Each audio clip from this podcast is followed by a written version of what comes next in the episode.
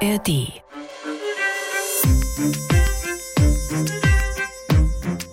Erben ist ein Privileg und für manche eine Last. Jedes Jahr werden in Deutschland bis zu 400 Milliarden Euro verschenkt und vererbt. Und die kommen oft mit einiger Verantwortung daher und dem Wunsch, mit der geerbten Immobilie, dem Familienunternehmen, Schmuck oder Geld vermeintlich richtig umzugehen. Doch die meisten erben nichts. Vor allem im Osten erben Menschen seltener und weniger. Wie gehen Erben mit ihrer Verantwortung um? Und welche Auswirkungen hat das Erben in einer Gesellschaft, in der immer weniger Menschen immer mehr Vermögen vererben? Braucht es ein neues Erbrecht? Darum geht es heute bei MDR Investigativ hinter der Recherche dem Podcast, in dem wir mit JournalistInnen über ihre Recherchen sprechen und über ihre persönliche Sicht auf die Erlebnisse während der Dreharbeiten. Ich bin Esther Stephan und ich spreche heute mit Pauline Festring. Hallo Pauline. Hallo Esther. Lass uns doch mal das Pferd von hinten aufzäumen. Wenn ich mich so umschaue in meinem Alter, da haben wirklich die wenigsten Menschen eine Immobilie. Das hat in meiner Elterngeneration, also als die so um die 30 gewesen sind, anders ausgesehen. Du stellst in deinem Film Erbe, wie fair ist das? Selbst die Frage, kann man sich eigentlich ohne Erbe heute noch was aufbauen? Ist das so? Geht das gar nicht anders? Mhm. Also das war auch so eine meiner Ausgangsfragen. Und ich habe also was aufbauen jetzt mal unter zum Beispiel ein Haus bauen verstanden. Fakt ist, dass es einfach sehr schwer ist, ohne Erbe beziehungsweise Vermögen heute noch zu bauen. Klar, sind wir ehrlich, wenn ich jetzt total viel verdiene, kann ich schon was bauen, werde Kredite bekommen oder aufnehmen können. Wenn ich jetzt auch total abseits der Großstädte gucke, habe ich natürlich auch noch mal ganz andere Preise. Aber Fakt ist eben auch, über die Hälfte aller privaten Vermögen in Deutschland werden nicht oder wurden nicht erarbeitet, sondern vererbt. Und an der Stelle muss man einfach sagen, ist es total schwer, wenn man dann eben nicht zu denjenigen gehört, die geerbt haben, weil eben Häuser und Immobilien oft unter denselben Menschen dann bleiben wenn du sagst, über die Hälfte wird vererbt mhm. und verschenkt, wie viele Menschen betrifft das denn eigentlich? Du meinst jetzt diese 400 Milliarden sozusagen? Genau. Ja, also eine genaue Zahl, wie viele Menschen das jetzt sind, kann ich nicht sagen. Aber was man weiß, ist, dass alleine fast die Hälfte dieser Erbschaften Immobilien sind. Und wenn wir uns dann die Zahlen mal ein bisschen genauer angucken, ich habe dann auch geguckt, was so das Deutsche Institut für Wirtschaftsforschung, die dazu ja sehr viel Daten haben, dazu sagen. Die besagen, dass die reichsten ein Prozent der Deutschen knapp 35 Prozent aller Vermögen haben. Also gut ein Drittel unseres Vermögens haben ein Prozent. Das ist schon eine Zahl. Und wenn man dann dagegen sieht, dass 40 Prozent der Deutschen praktisch gar kein Vermögen haben, ja, dann wird irgendwie auch deutlich, wie die Schere da einfach weit auseinander geht. Vielleicht dazu, was ich noch ganz interessant fand, es gibt eine weitere Studie eben von diesem Deutschen Institut für Wirtschaftsforschung. Und da reden wir auch wieder von Millionärinnen und Millionären, wenn wir da von vermögenden Menschen sprechen. Die haben herausgefunden, dass die meisten Menschen, die in Deutschland erben, männlich sind, alt, westdeutsch ohne Migrationshintergrund und selbstständig. Und da sieht man ja auch wieder, dass es immer in ähnlichen Kreisen verbleibt. Das heißt, wenn so wenig Menschen diese 1% so viel haben, dann vererben die das in der Regel auch. Also das geht jetzt nicht in gemeinnützige Vereine oder so. Ja, genau. Es gibt ja sowas auch wie Stiftung oder so, der ein oder mhm, andere genau. Mäzen, der dann so eine Stiftung oder so gründet. Aber ja, das meiste wird immer weitergegeben. Wie funktioniert das denn eigentlich? Ich kenne das jetzt selber mhm. so aus dem privaten Umfeld, dass es immer einen bestimmten Satz gibt, den man innerhalb einer Familie, innerhalb bestimmter Verhältnisse unversteuert vererben kann, oder? Ja, genau, weil ich glaube, die Angst, die erstmal bei vielen immer vorherrscht beim Thema Erbe, ist ja, ach Gott, jetzt erbe ich mal was und dann wird mir da noch was weggenommen. Dann muss ich das noch versteuern. Aber dieser eigentliche Erbschaftssteuersatz ist dann schon relativ hoch. Also du kannst ja als Kind 400.000 Euro alleine von einem Elternteil steuerfrei erben. Nehmen wir mal ein Beispiel. Wenn ich jetzt, sagen wir mal, ich habe eine Tochter, die heißt Lisa, die erbt von ihrer Mutter Heidi ein Haus. Und das Haus, da kriegt sie eben 400.000 Euro, in dem Fall steuerfrei.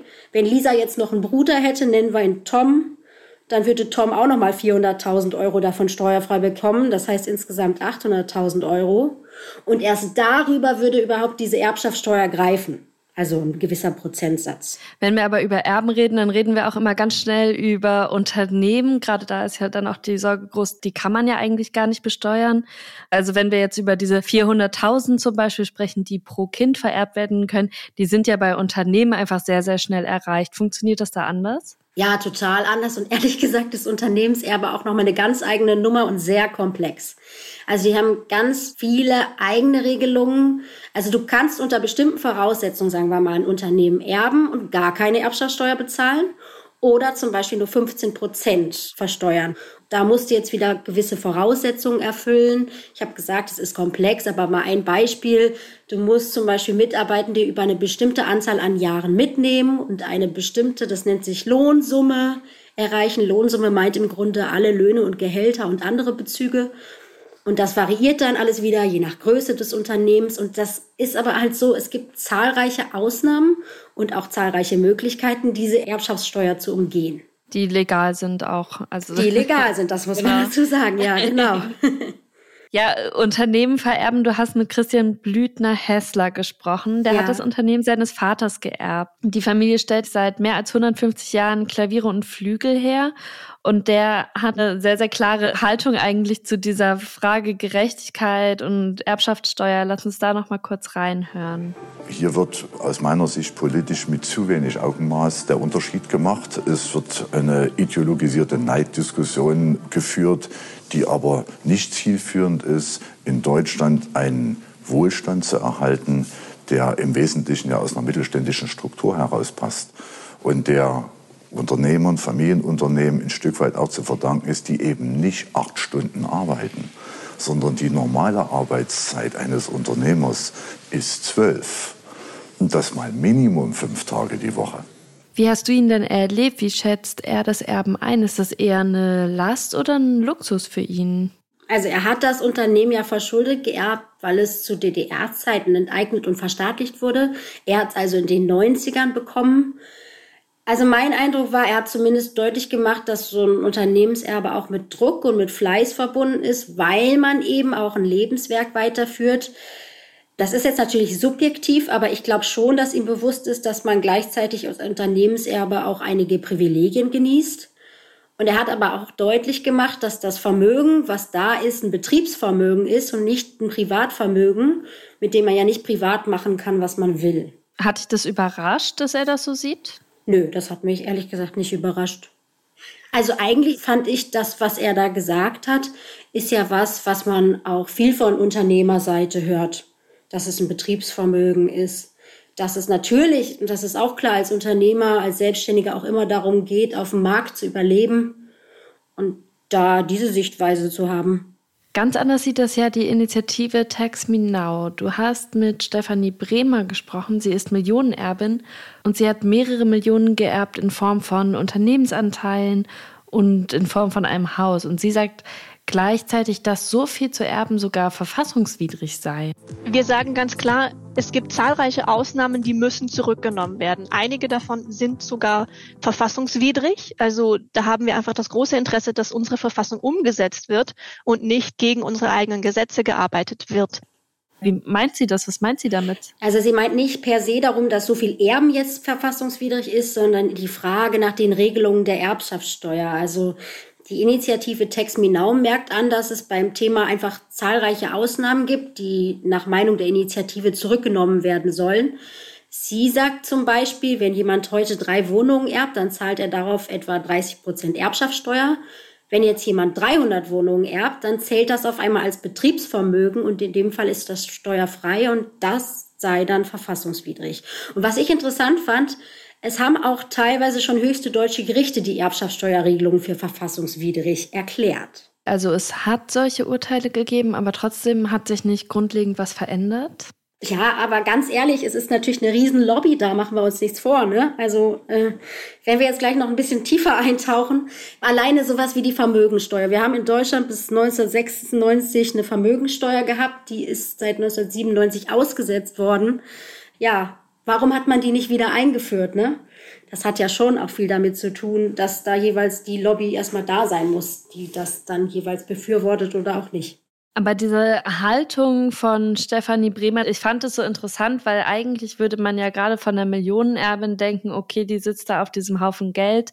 Die hat da auch ein Interesse daran, dass das im Zweifelsfall in ihrer Familie bleibt. Ist das eine Haltung, die dir häufiger über den Weg gelaufen ist, dass gerade auch Leute, die besonders viel Erben sagen, eigentlich müsste das Erbschaftsrecht nochmal überarbeitet werden, das Erbrecht? Nee, weil dafür habe ich keine Leute getroffen, die so viel geerbt haben, ehrlich gesagt, weil wir die einfach auch in Ostdeutschland nicht haben. Also das ist halt auch Teil der Wahrheit. Die Menschen, mit denen ich jetzt so gesprochen habe in dem Film, waren jetzt alles keine Menschen, die jetzt Millionen geerbt haben. Wäre mal interessant, wie das andere Leute sehen, ne? Was waren das denn im Schnitt so für Menschen, mit denen du gesprochen hast? Das war ganz interessant. Ich habe tatsächlich vorrangig mit Männern gesprochen, wie ich dann im Laufe der Recherche festgestellt habe. So war das nicht geplant. Man fängt ja irgendwo an und überlegt, ja, wo fange ich jetzt meinen Film an? Was kann ich alles erzählen? Und am Ende sind 30 Minuten Film am Ende eigentlich immer eher eine Frage, was schaffe ich alles nicht zu erzählen? Weil man muss sich dann immer leider von viel verabschieden. Jedenfalls habe ich gedacht, okay, du guckst erstmal, dass du jemanden triffst, der irgendwie ohne Erbe heute noch unterwegs ist und sich was aufbaut, den du irgendwie länger begleiten kannst Deshalb habe ich Marcel getroffen. Marcel baut ohne Erbe ein Haus. Dann habe ich eine Umfrage gestartet über das MDR Meinungsbarometer MDR fragt, weil ich erstmal gucken wollte, wie tickt denn der Osten? Was sagen die denn? Wie fair ist Erbe? Wie schätzen die das ein? Und am Ende habe ich mir auch angeguckt, was die Menschen so gesagt haben. Und es war halt so, dass die Kommentare vorrangig dazu von Männern kamen, die sich auch vor der Kamera dazu geäußert hätten, als jetzt von Frauen. Und das passte dann auch wieder eigentlich zu dem Ganzen, was ich vorher gemerkt hatte, weil auch alle anderen, die ich dann Unternehmenserbe und was ich alles versucht habe, waren immer Männer. Und selber als Frau dachte ich irgendwann, es kann doch nicht sein, dass hier irgendwie gar keine Frau ist. Und dann habe ich aber noch mal ein bisschen nachgelesen und am Ende ist es auch so, dass Frauen wirklich deutlich weniger Vermögen haben und sich tendenziell auch mit den Themen nicht ganz so viel beschäftigen wie Männer. Warum, darüber kann ich jetzt auch noch mutmaßen, aber es ist mir einfach aufgefallen. Und da dachte ich dann auch, Mensch, das ist ja was. Das heißt, dadurch, dass die Frauen sich im Schnitt eher weniger mit Finanzen zum Beispiel auch beschäftigen, ist dein Eindruck, ist auch Erbe eher so ein Thema, zu dem man sich dann jetzt auch nicht öffentlich äußern wollen würde als Frau? Also ich kann dir aus sieben Jahren jetzt als Journalistin sagen, dass mein Eindruck ist, dass sich Frauen generell nicht so schnell vor einer Kamera äußern wie Männer. Also das ist auch Teil der Wahrheit, weil Frauen sich immer noch mal tendenziell eher absichern, habe ich das Gefühl, bevor sie wirklich dann vor einer Kamera irgendwas erzählen. Ich glaube, was aber auch noch ein Fakt ist, ist, dass Männer auch eher Unternehmenserben werden als Frauen. Also dazu gibt es Zahlen, die das belegen. Spielt vielleicht auch mit rein. Dann lass uns doch mal schauen, was es für Ideen gibt, Erbe vielleicht fairer zu gestalten. Es gibt immer wieder die Diskussion um ein sogenanntes Grunderbe. Zuletzt war das jetzt erst Ende November durch die Jusos. Kannst du noch mal zusammenfassen, was hinter dem Grunderbe eigentlich steckt? Du sagst es ja schon so ein bisschen. Also die Grundidee ist im Grunde die Vermögensungleichheit, die wir in Deutschland haben, zu verringern. Und da gibt's jetzt verschiedene Ansätze. Einer ist bis dato, den hat letztes Jahr Carsten Schneider, der Ostbeauftragte der Bundesregierung, vorgeschlagen, jedem oder jeder 18-Jährigen 20.000 Euro auszuzahlen. Jetzt sind die Jusos mit einem anderen Vorschlag um die Ecke gekommen und haben gesagt 60.000 Euro. Ja, wie das Geld jetzt kommen soll, ist ja auch so eine Grundfrage, die man sich dann stellt. Und im Grunde müssten dafür Menschen, die viel erben, auch stärker besteuert werden. Genau, das wäre jetzt meine nächste Frage. 60.000 Euro ist ja auf den ersten Blick eine ganze Menge. Rechnet sich das? Könnte man das über eine höhere Erbschaftssteuer ausgleichen? Also ich habe das für die 20.000 Euro beim DIW erfragt, beim Deutschen Institut für Wirtschaftsforschung, die sich halt da mit diesem Betrag 20.000, weil der jetzt schon länger schwelt, schon befasst haben und das durchgerechnet haben. Und die haben mir gesagt, das wären bei jedem 18-Jährigen, also in jedem Geburtsjahr ungefähr 750.000 bis 800.000 18-Jährige. Jetzt kann man das ja mal ausrechnen, wären bei 20.000 Euro Grunderbe 15 Milliarden ungefähr, die es jedes Jahr bräuchte. Und das DIW hat gesagt, das geht eben, indem Menschen, die viel erben, stärker besteuert würden. Und sie haben auch ausgerechnet, dass das tatsächlich machbar wäre an dem Fall und wirklich dafür sorgen würde, diese Vermögensungleichheit zu verringern. Mhm. Du hast dich dann mal in Halle umgehört und Menschen gefragt, was die mit so einem Grunderbe machen würden. Und die Stimmen, die du da eingefangen hast, die klangen, fand ich, überwiegend sehr vernünftig. Was würden Sie denn mit 20.000 Euro tun mit so einem Startkapital? Anlegen, würde ich mal meinen. Ja, ich weiß nicht. Erstens mal würde ich bestimmt für einen Zoo für die Tiere spenden. Ich denke, was kaufen oder Urlaub Oh Gott, äh, wahrscheinlich erstmal anlegen, würde ich sagen. Ja, ich glaube, ich würde es erstmal beiseite legen, mir erstmal dann einen Plan machen, was ich damit machen würde. Aber ich würde es nicht sofort ausgeben. Wenn man mir nach der Schule so viel Geld gegeben hätte, ich hätte, glaube ich, nicht gewusst, was ich damit anfangen sollte. Weißt du, was junge Menschen mit dem Geld machen würden? Ich finde es ganz witzig, das ist so eine Frage, die auch die ganze Zeit während meiner Umfrage kam oder ja so eine Aussage, dass immer gefragt wurde, ja, aber das muss doch dann an Bedingungen geknüpft sein. Was sollen die denn dann damit machen?